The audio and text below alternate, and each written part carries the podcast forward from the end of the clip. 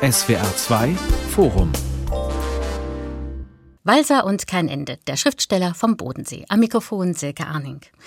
Die Wörter bedeuten ihm alles. Fast jedes Jahr hat Martin Walser ein Buch herausgebracht. Sein Schreiben kennt keinen Ruhestand und so ist gerade wieder ein neuer Band, ein Traumbuch von ihm erschienen. Er selbst ist schon so etwas wie deutsche Kulturgeschichte und doch denken viele bei seinem Namen noch immer zuerst an die Rede in der Frankfurter Paulskirche, an sein Wort von der Moralkeule Auschwitz. Sein 95. Geburtstag morgen ist für uns Anlass, diesen Großschriftsteller und sein Werk abzutasten, zu fragen, was sein Schreiben, was den politischen Walzer ausmacht. Und darüber diskutieren heute im SWR2 Forum.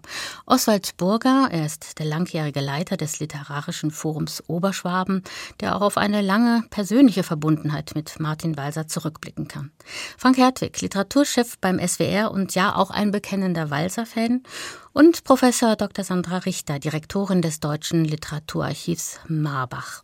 Frau Richter, Martin Walser, er steht ja sozusagen, sein Name wie ein Synonym für die deutsche Literatur der Nachkriegszeit, kann man schon fast sagen. Er ist einer der wichtigsten deutschsprachigen Autoren, ein Großschriftsteller.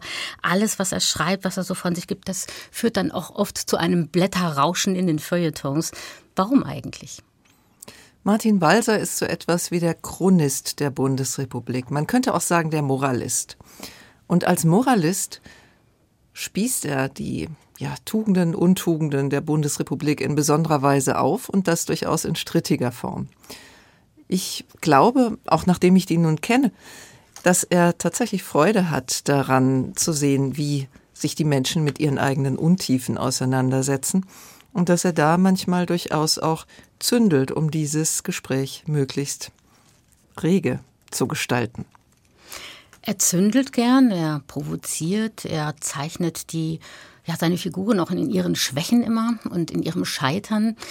Ist es das, was ihn so zu einem großen Schriftsteller macht, Herr Burger? Nein. Das Zündeln ist nur ein Aspekt von ihm. Das würde ich auch gar nicht in den Vordergrund stellen. Das Erste, was ihn ausmacht, ist tatsächlich, so wie Sie am Anfang gesagt haben, er ist der Chronist der Bundesrepublik, der Geschichte der Bundesrepublik. Seine ersten Texte sind tatsächlich mit der Bundesrepublik selber 1949 publiziert worden. Er hat alle wichtigen kulturpolitischen und politischen Trends und Änderungen mitgemacht und er hat sehr oft Trends auch schon vorhergesehen und Wendungen schon gemacht, die wir anderen, mich eingeschlossen, erst danach gegangen sind. Und das ist dann von Einzelnen natürlich als provozierend und als zündelnd, äh, so wie Frau Richter das jetzt gesagt hat, aufgenommen worden. Kann ich dazu noch mal was ergänzend sagen? Also es war ihm, glaube ich, auch immer wichtig, in den Romanen selber eher eigentlich darzustellen, als eine eigene Meinung zu vertreten. Es gab ja schon sehr früh, 1957, als er den Hermann-Hesse-Preis bekommen hat, hat er damals schon in dieser Rede darauf geachtet, er ist kein gesellschaftskritischer Autor. Obwohl wir ihn ja, alle kennen als Autor, der, ich sage jetzt mal überspitzt, eher die Erniedrigten und Beleidigten im Blick genommen hat. Das war ihm ja immer wichtig. Seine Helden waren immer die Außenseiter, seine Helden waren immer die, die Beschädigung erlitten haben. Das war immer im Zentrum, aber die Idee war nie, Gesellschaftskritik zu machen in Literatur. Das war, glaube ich, immer ganz wichtig. Also wirklich schon 1957. Und ich habe mir jetzt noch mal alte Fernsehdokumentationen angeschaut, wo ihm eigentlich immer angetragen wird, sei doch gesellschaftskritisch auch in den Büchern. Und er wehrt sich dagegen mit Händen und Füßen. Und die andere Seite ist, da wurde ja schon jetzt gerade darauf hingewiesen, ist eben der Martin Walser, der, wie er sagt, immer provoziert wird von den Zeitthemen und zu denen er sich auch immer äußert. Und wir wissen ja alle, er hat immer wieder gesagt, ich werde mich jetzt nie mehr äußern, um sich dann am nächsten Tag wieder zu äußern. Das, was Sie jetzt sagen, hat Jochen Hieber in seinem neuen Buch über Martin Walser wunderbar auf den Begriff gebracht, dass er eigentlich der Romantiker vom Bodensee ist und nicht der Zündler vom Bodensee. Also alles, was Jochen Hieber jetzt aus der Binnensicht auf Martin Walser, jetzt aus der FAZ-Redaktion, wo Jochen Hieber ja jahrzehntelang tätig war, er hat jetzt das auf diesen Begriff gebracht. Eigentlich ist er ein Romantiker und wir, die ihn persönlich kennen, können das bestätigen. Sie hatten vorhin einen super interessanten Gedanken dieses Vorwegseins bei Martin Walzer, also die Friedenspreisrede, ja. da werden wir sicher auch noch drauf kommen, wenn man einfach mal sieht, wie er früh bestimmte Themen angeschlagen hat, die dann später normal gut waren, dann muss man einfach sagen, er hatte da ein sehr frühes, ein seismografisches Gespür für Dinge, die in der Zeit, in der er zum ersten Mal geschrieben hat, noch höchst provokant waren und die dann später doch eher normal gut wurden dessen, was wir denken. Ich denke, dieses also, Etikett Romantiker ist ja nur ein Etikett und vielmehr gibt es doch offenbar ein Paradoxon, dem wir etwas auf die Spur kommen könnten, denn was Walser ja oft tut, ist, er schreibt sehr realitätsnahe Milieu- und Motivationsstudien, wenn Sie so wollen über den Bodensee, über die anderen Gegenden, die er beschreibt, über Stuttgart, über die US-Universitäten. Und gerade in diesem nahen Beschreiben und Aufspüren der Menschen und ihrer Natur, wie immer die beschaffen sei, da kommt es plötzlich dazu, dass sich einige gestört fühlen. Und wenn ich mir so anschaue, was Walser im Keller hat, und das meine ich ganz physisch, den Keller mit den vielen Büchern, dann stehen da keine Romantiker, sondern da stehen Geschichten von Unternehmenslenkern, politische Bücher. Der ganze Keller ist voll davon das kann man doch nicht einfach so als tja, Liebhaberei ausweisen. Also und ich meine, Sie kennen diesen Keller wirklich tatsächlich, weil Sie jetzt ja auch vor kurzem bei ihm waren in Nussdorf und durften seinen Vorlass entgegennehmen. Und das sind, glaube ich, 7500 Bücher allein in seiner privaten Bibliothek. Also das ist ja schon... Wir durften die mal drehen beim letzten Dreh, den wir gemacht haben mit Martin Walzer. Da waren wir zum ersten Mal in diesem Heiligtum, das weiß ich auch noch genau. Aber ganz am Ende stand dann zwischen den Regalen eine Matratze für Gäste. Das, das, ist ja auch sehr schön und bezeugt die Gastlichkeit des ja, Hauses. Ja, absolut. Kann man denn der Bibliothek eigentlich auch so Lieblingsbücher ablesen, die besonders benutzt sind zum Beispiel? Das ist eine sehr schöne Frage und äh, da kommen wir genau wieder auf unser Thema zurück eigentlich. Man hat oft gesagt, Walser sei eigentlich nicht so ein gelehrter Autor oder sowas, aber schauen Sie mal in die Bibliothek und auf die Art und Weise, wie er da arbeitet. Da gibt es Glossen, also Randnotizen an den Büchern. Und zwar in Hülle und Fülle. Und zwar ganz besonders bei einem Autor, der heißt Kafka den, den wir nicht für einen Romantiker halten wollen. Genau. Die drei Säulenheiligen sind im Grunde zunächst Kafka, Walser, also Robert Walser natürlich und Hölderlin. Das sind die, die bei Erfahrungen und Leseerfahrungen schon intensiv vorkamen. Aber ich will noch mal auf den Punkt zurückkommen, wie er etwas vorweg weiß. Darf ich ein Beispiel nennen? Ich habe Dolle und Wolf Ende der 80er, Anfang der 90er Jahre gelesen und einen Verriss geschrieben in der Tradition als 68er der die deutsche Spaltung jetzt als eine Strafe sozusagen gegen die Deutschen verursacht durch das Dritte Reich akzeptiert und verinnerlicht hat. Und uns als Linke hat damals geärgert, dass einer von uns, wie wir dachten, plötzlich die Sehnsucht der Deutschen nach der Einheit thematisiert und dann sogar beginnt, Romane zu schreiben, die in Dresden handeln, wo ich zuvor natürlich noch nie gewesen war. Er hat mich dann, als ich ihn kritisiert habe, eingeladen, das ist typisch für Walser, und wollte mit mir reden und mich am Ärmel festhalten und darauf hinweisen, dass es das doch gar nicht geben kann, was ich da dachte. Und tatsächlich haben wir natürlich dann später, als wir selber Erfahrungen dann mit der untergehenden DDR und mit dem Ende des gewaltsamen Regimes dort als wir diese Erfahrung machten, musste ich ihm natürlich recht geben und so ging es mir nicht nur dieses eine Mal darf er vielleicht ergänzen, es war schon unglaublich früh, wo er auf die DDR-BRD-Situation hingewiesen hat. Ich glaube 1976, dann Vormittag eines Schriftstellers, 83 ja, ja. glaube ich. Und ich ja. habe eine Fernsehsendung noch in Erinnerung, das war 1989, eigentlich im Jahr des Mauerfalls, bei Lea Roos damals. Äh, da saßen dann Heiner Müller, Ruth Berghaus und Walser eben Klaus Wagenbach. Und die haben ihn echt noch im Frühjahr 89 so angemacht und er war wirklich in einer Verteidigungshaltung, die aber natürlich ja. für ihn jetzt nichts Ungewöhnliches war und die er klarerweise bravourös gemeistert ja, hat. Er hat auch immer gesagt, also Karl May und Nietzsche seien für ihn keine Ausländer. Und er wollte ganz gerne, dass die Leipziger in Stuttgart ins Theater ja, gehen und er umgekehrt nach Leipzig gehen natürlich. kann. Also so einfach war das dann auch letztlich für ihn. Ich würde trotzdem noch mal gern zurückkommen wollen. Also es gibt ja durchaus Menschen, die ganz gut ohne Walser durchs Leben marschieren, die nie ein Buch von ihm gelesen haben. Wie würden Sie denn diese Leute animieren, zu einem Buch von ihm zu greifen?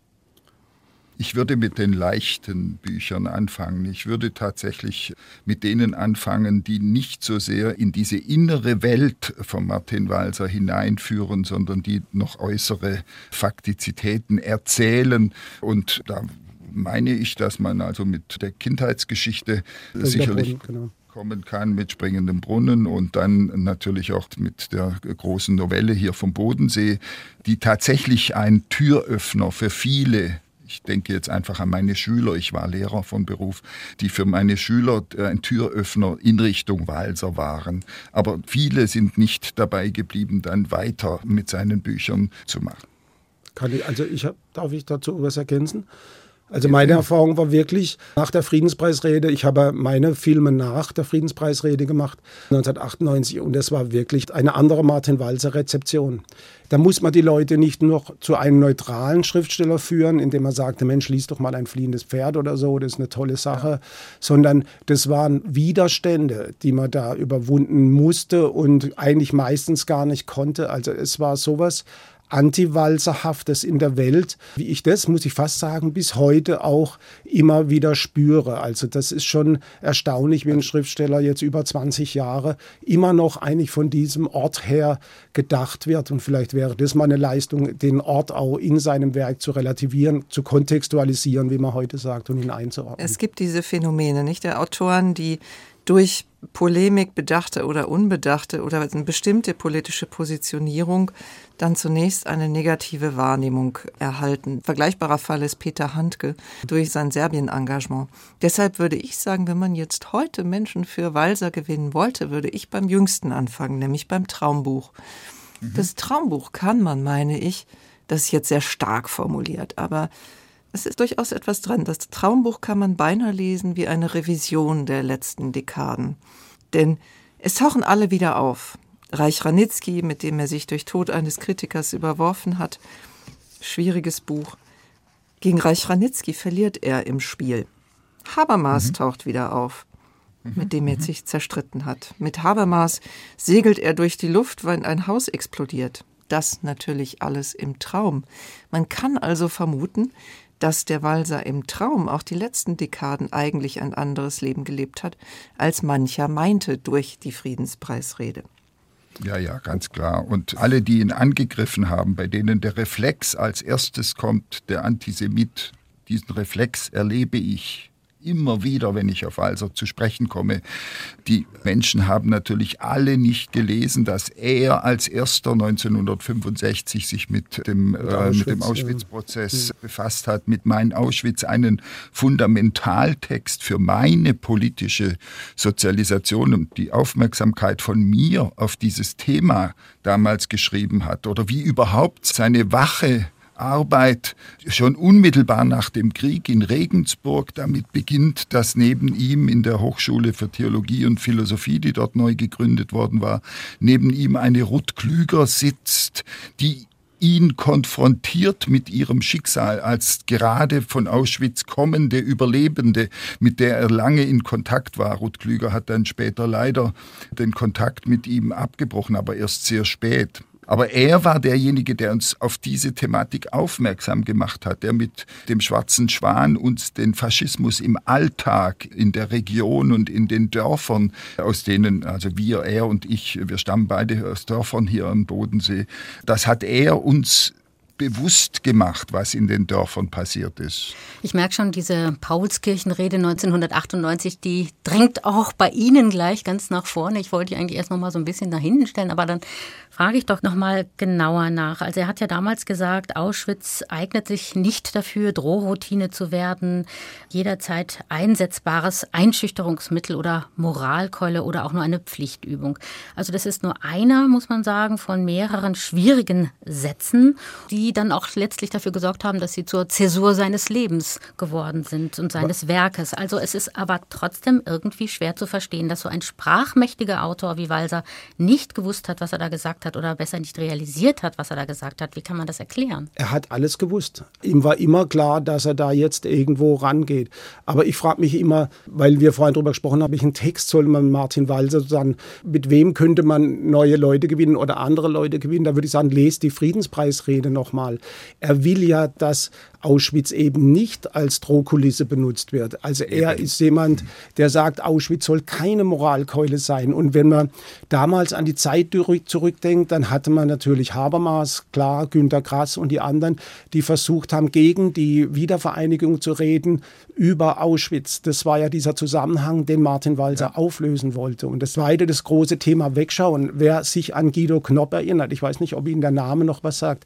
Wir haben ja, im ja, Fernsehen Hitlers Helfer, Hitlers Diddle da, Hitlers Hunde, Hitlers Frauen, Hitlers Cells. Das war damals eigentlich eine richtige Dokumentationspolitik. Und die hat Martin Walser angegriffen, weil er natürlich damals auch gesehen hat, dort werden Bilder, Schreckensbilder immer wieder benutzt, aus dem Kontext gerissen und im Prinzip als, ich sage jetzt mal, Faszination des Horrors eingesetzt. Und dagegen hat er geschrieben. Also diese Rede finde ich jetzt, wenn ich ehrlich bin, fand ich damals in Teilen problematisch, aber eher als es damals um das Holocaust-Denkmal in Berlin ging.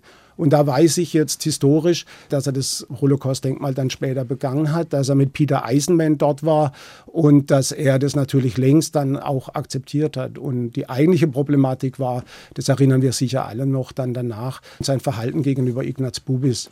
Das ja. war eigentlich mhm. der Punkt, wo man sagen könnte, da war richtig ein Fehler von ihm. Und dafür hat er sich dann, muss man aber auch dafür hat er sich entschuldigt. mehrfach, also, ich sage jetzt mal, in jeder meiner Dokumentarfilme hat er sich dafür entschuldigt. Das ja, ist mit ja, ihm nachgegangen. Also die Friedenspreisrede, finde ich, ist nicht das heikle Ding, für das er heute noch rezipiert wird. Also ich würde immer empfehlen, nochmal lesen, in den Kontext stellen und da bin ich mir sicher, wir würden heute vieles, vieles unterschreiben. Wenn es nicht das heiße Ding ist, aber warum es führt es dann immer noch zu einer solchen Erregung und warum wird immer wieder darauf hingewiesen?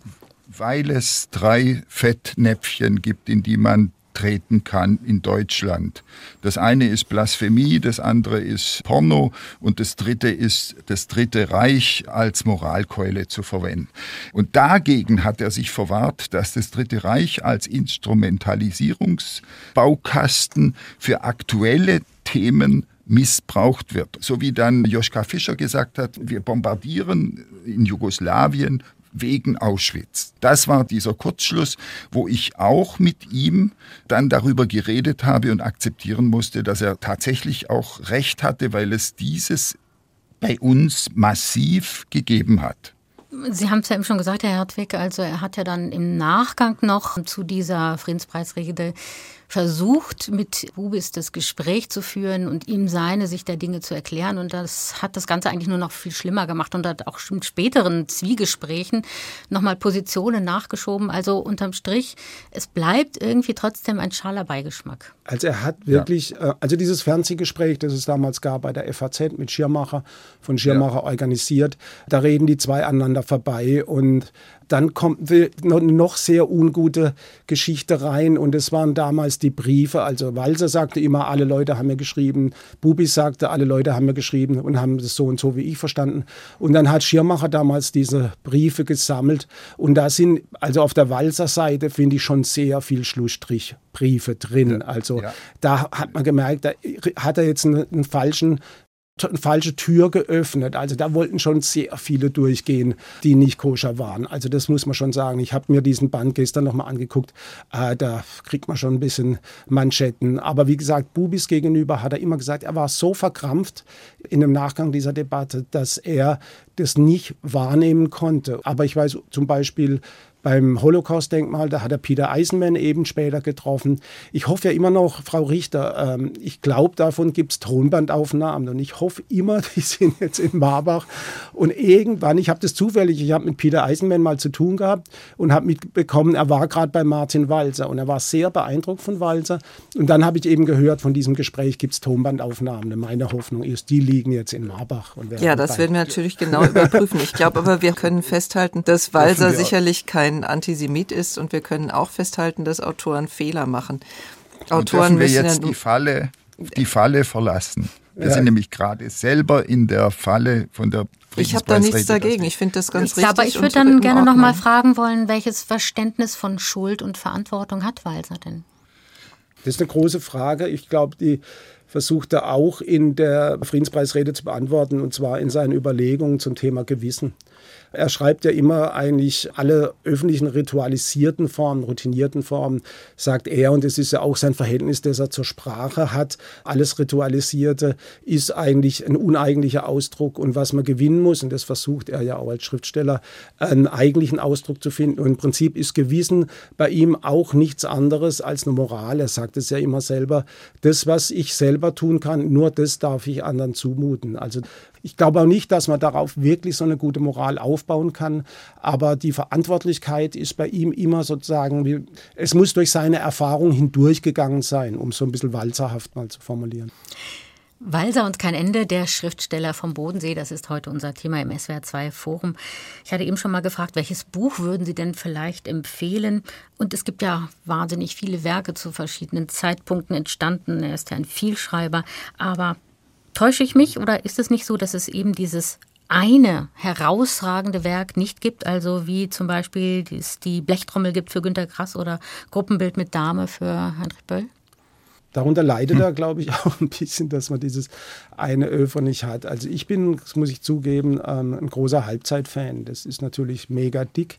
Aber ich glaube, wenn man im Seismografischen, was ja der Ausgangspunkt vorhin unserer Debatte war, dieses Chronist der Bundesrepublik, also wenn man was verstehen will von dieser Nachkriegszeit, steht alles in Halbzeit. Also das ist für mich fast ein ja. Wunderbuch an Dichte und es war auch die Zeit, wo er damals die Recherche gelesen hat von Proust, also auf der Suche nach ja. der verlorenen Zeit. Und wenn man die Tagebücher liest, dann ist es ganz interessant, wie er plötzlich mimetisch Proust nachahmt. Also da gibt es eine Veränderung in seinem Schreiben, die Sätze werden noch länger etc. pp. Und dieses Bruchshaftische, was er da gelernt hat, dieses Darstellen von großen Gesellschaften und so, das überträgt er dann eben auf die deutsche Nachkriegsgesellschaft und das ist schon ein, also ein extrem starkes Buch. Ich denke, also dass aber auch das frühe Ehen in Philipsburg natürlich nach wie vor ein, ein sehr, sehr großes Buch ist, weil es mhm. genau diese bundesrepublikanische Gesellschaft schildert, in der der NS noch eine Rolle spielt, das braune Milieu, das sich durchhält, in der die Karrieren aufgezeichnet werden in den späten 50er Jahren.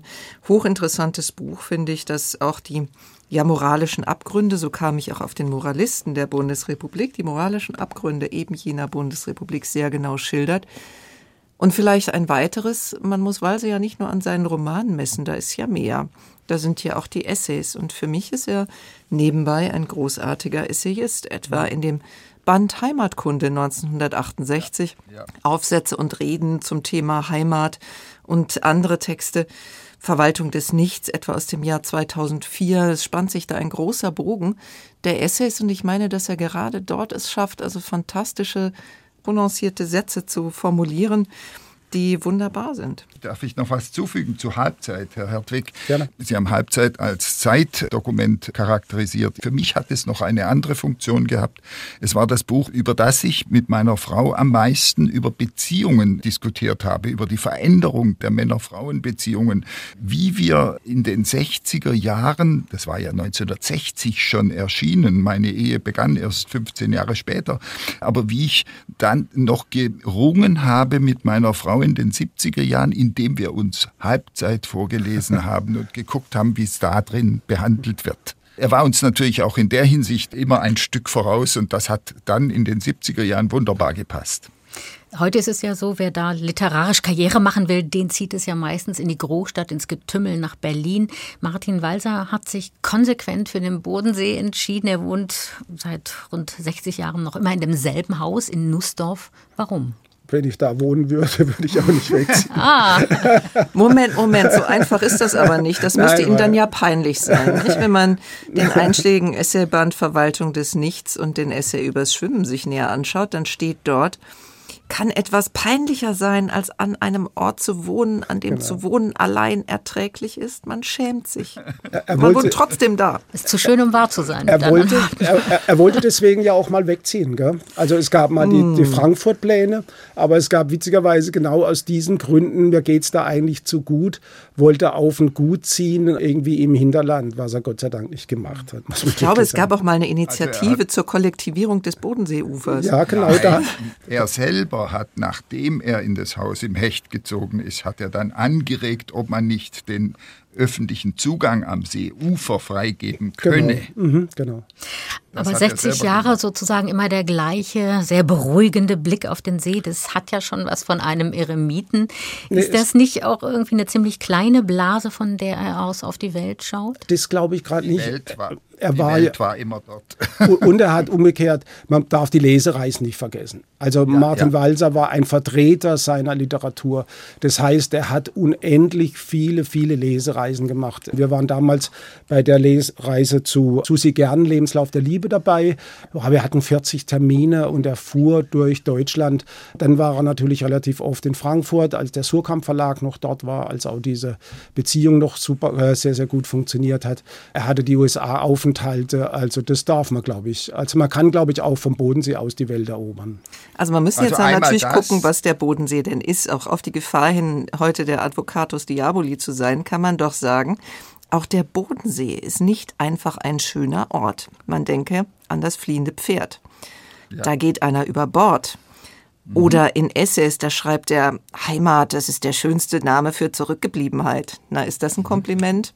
Das weiß man nicht so genau. Ich glaube, dass das Universum von Walser doch aufzuspannen ist, nicht nur um den Bodensee herum, sondern auch mit Blick auf die Großstadt Stuttgart. Der Südwesten ist stark und natürlich die amerikanischen Universitäten, die vielleicht auch eine Art Heimat sind, aber doch auch eine fremde Heimat. Er hat ja den Bodensee von der positiven Seite her eigentlich immer als einen besonderen Blick interpretiert, eine Blickmöglichkeit interpretiert. Also ich schaue vom Rand her ins Zentrum und sehe darum mehr vom Zentrum, als man im Zentrum sehen würde. Ich glaube, ich weiß nicht, wie weit er das selber ein Stück weit ideologisiert hat, seine Randlage, aber es gibt natürlich sehr viele Aussagen von ihm, wo er sie einfach als perspektivische Möglichkeit versucht hat, stark zu machen. Aber es fällt ja irgendwie auf, also er, der Schriftsteller am Bodensee, das ist eben der eine Walser und der andere, der liebäugelt in den 60er Jahren mit der DKP, der setzt sich für die Wahl Willy Brandt als Bundeskanzler ein, der fährt nach Moskau.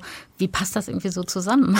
Aber der Herr Burger war doch auch ein linker Lehrer, wie Sie gerade gesagt haben, Herr Burger. Und das ging Herr Burger, sind Sie auch nach Moskau gefahren? Nein, aber er war, aber er war am Boden. Natürlich war ich in Moskau, ah, selbstverständlich. Erzählen Sie mit Herrn Walter zusammen wahrscheinlich.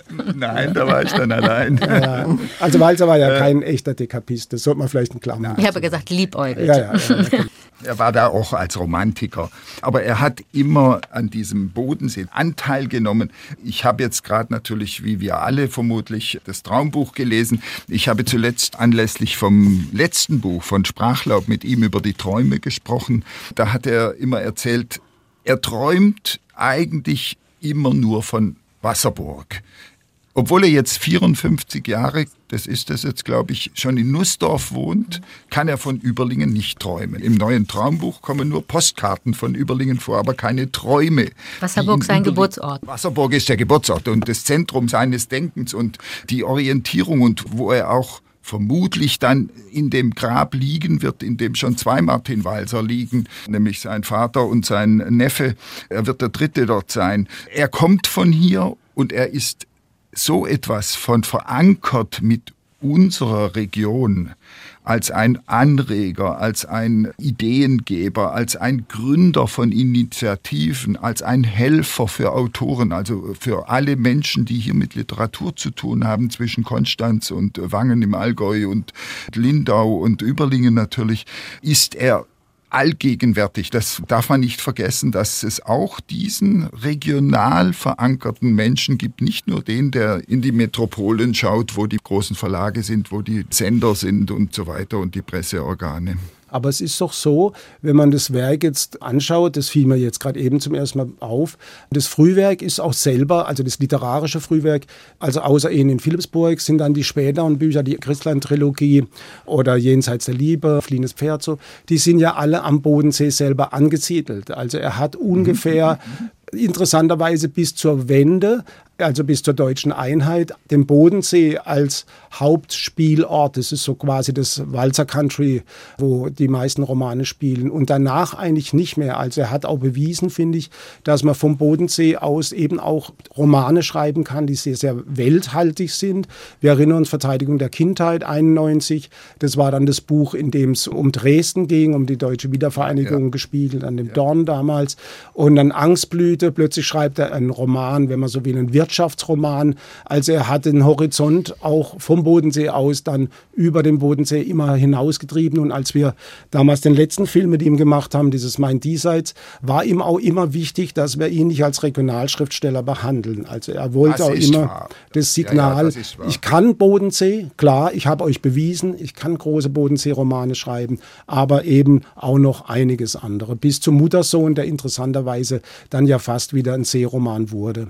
Ja, er ist ein Heim, äh, kein Heimatautor, aber ein Autor, dem die Auseinandersetzung mit Heimat doch vieles bedeutet. Die ist in gewisser Weise Anziehungspunkt, Konsensationspunkt, Kristallisationspunkt der Dinge, die er schreibt. Und es ist ja nun auch ein Milieu und ein Kristallisationspunkt, wo sich tatsächlich vieles zeigt.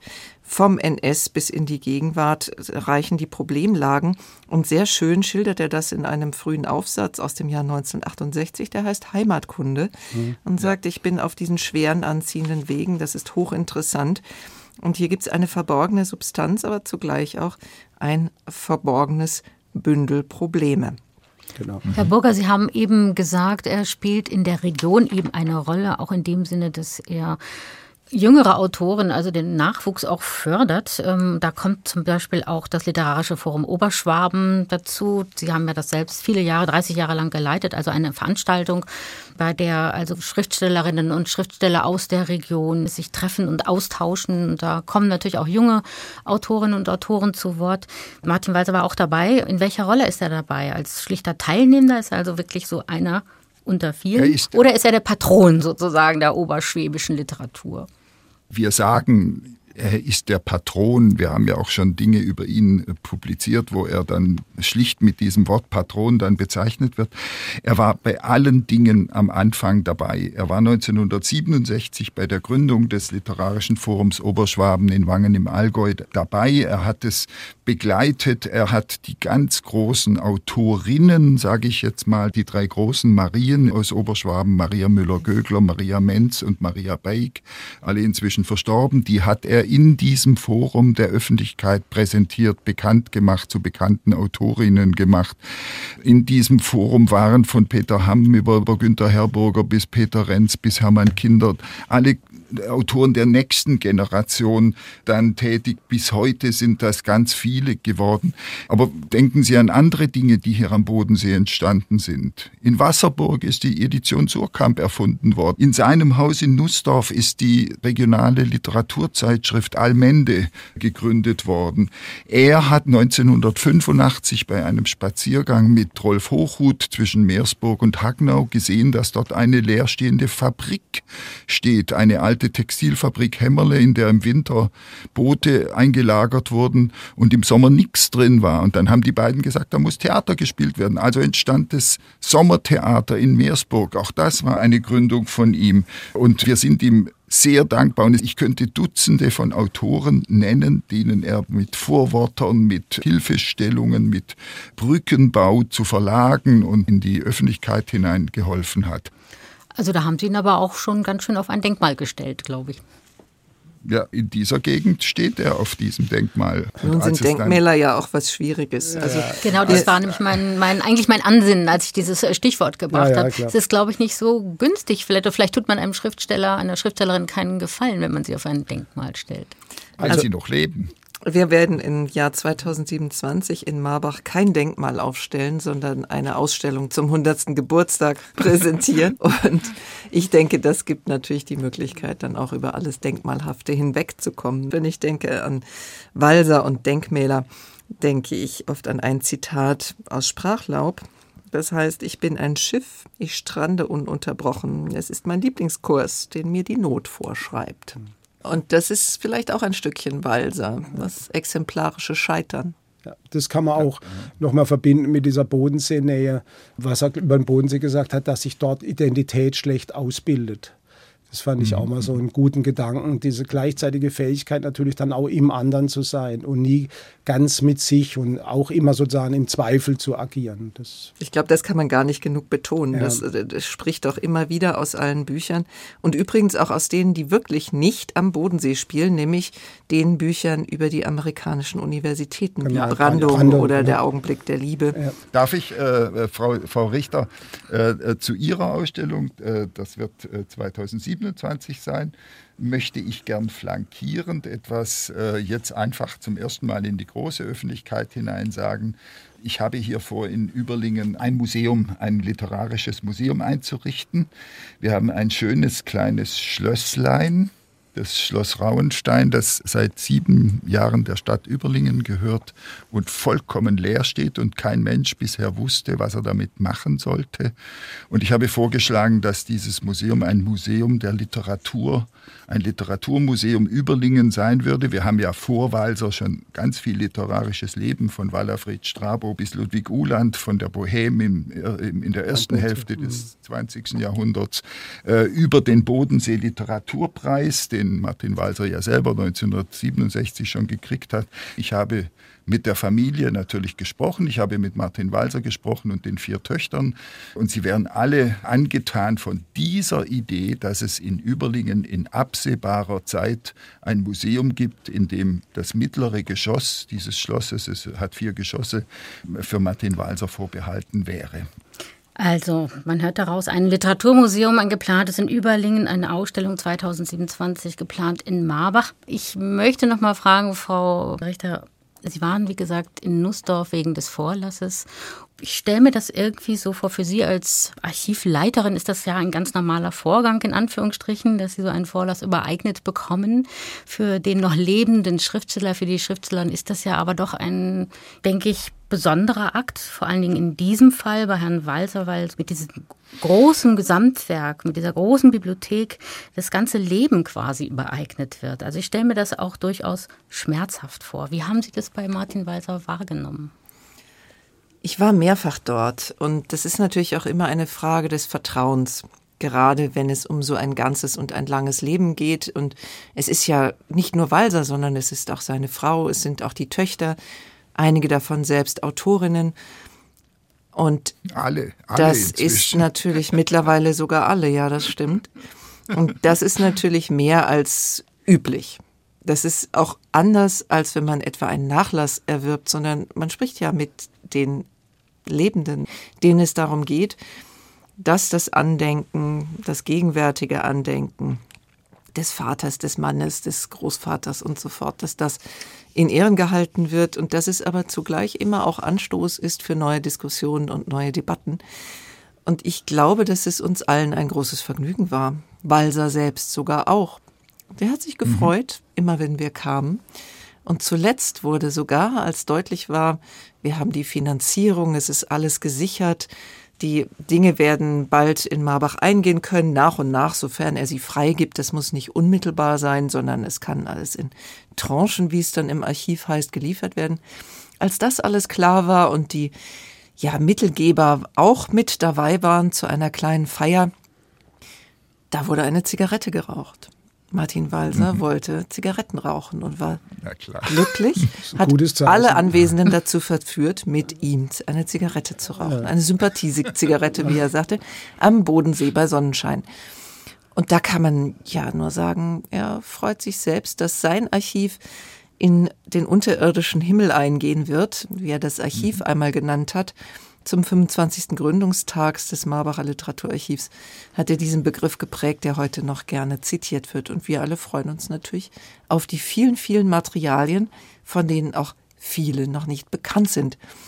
Die Audiotapes etwa, das ist das eine, die Tagebücher, die aber natürlich auch erst einmal noch eine Weile gesperrt sein werden.